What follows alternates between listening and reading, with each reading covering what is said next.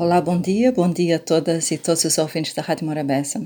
Abordarei dois assuntos: o afastamento do engenheiro António Espírito Santo Fonseca como comentador no Jornal Domingo da TCV e a Jornada Mundial da Juventude e a participação de Cabo Verde.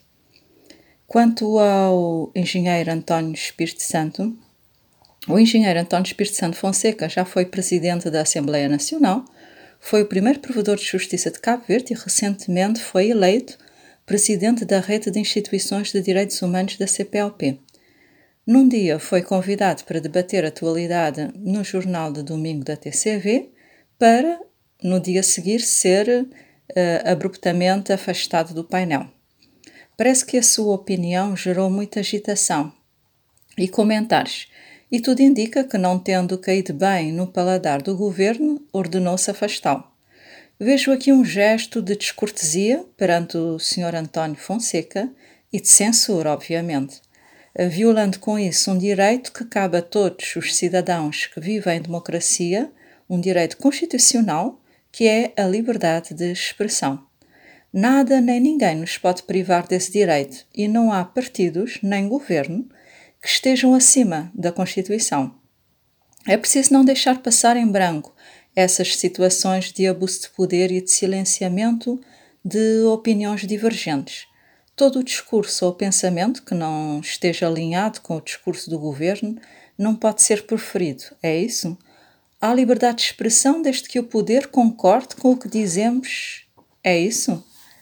A democracia constrói-se na diversidade de ideias, de opiniões e posições porque é isso que enriquece e promove o desenvolvimento intelectual da população e não o pensamento único. O pensamento único, o silenciamento de vozes discordantes, é coisa de ditadores. E por mais que a democracia em Cabo Verde esteja de cabeça perdida, não podemos hum, estar de joelhos aceitando o inadmissível.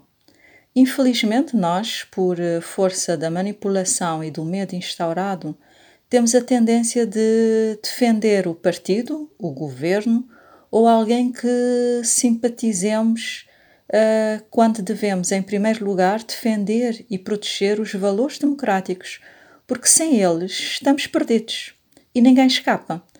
E quando se defende um valor, neste caso é a liberdade, independentemente da nossa relação com a pessoa privada dessa liberdade, nós, como sociedade, temos a obrigação de fazer alguma coisa. E cada um de nós pode e deve fazer algo para defender os valores democráticos. Não fiquemos à espera dos outros. Aguardemos esclarecimentos por parte dos censores. Não pode ser hum, eu quero, eu posso e mando. Há que ser questionado justificar-se pelas decisões tomadas e nós, na qualidade de cidadãos, exigimos, em contexto de democracia, exigimos explicações. O segundo assunto é a Jornada Mundial da Juventude e a representação de Cabo Verde no evento.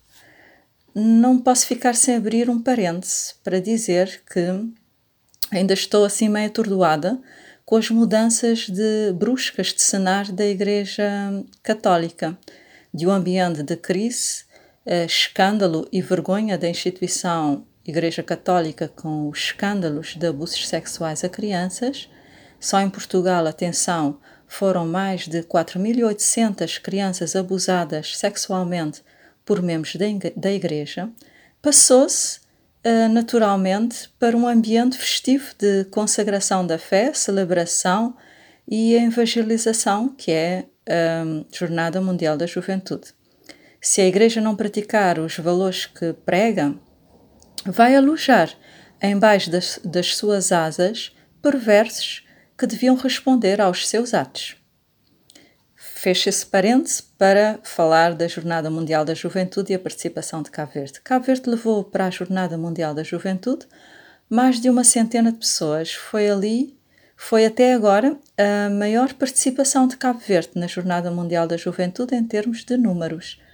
A primeira informação que chegou até nós uh, foi que uh, havia essa comitiva havia desaparecido.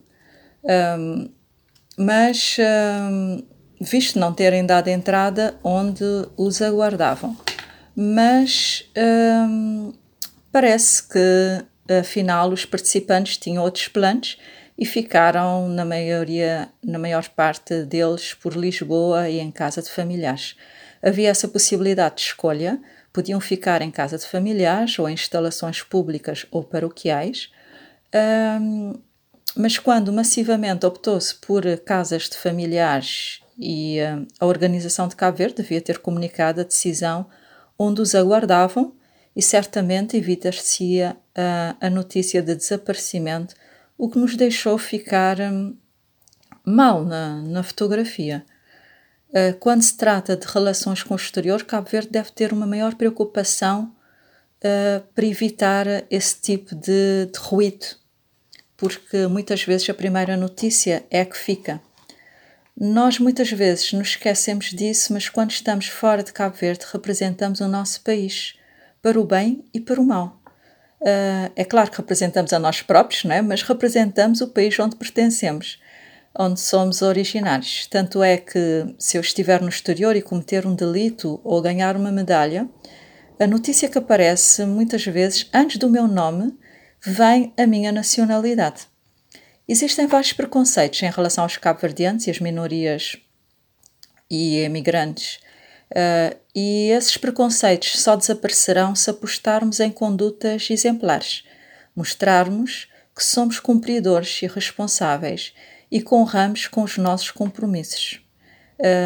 Espero que essa delegação regresse a casa agradada com a experiência e que partilhem com os demais jovens as suas uh, experiências e conhecimentos. Uma boa semana.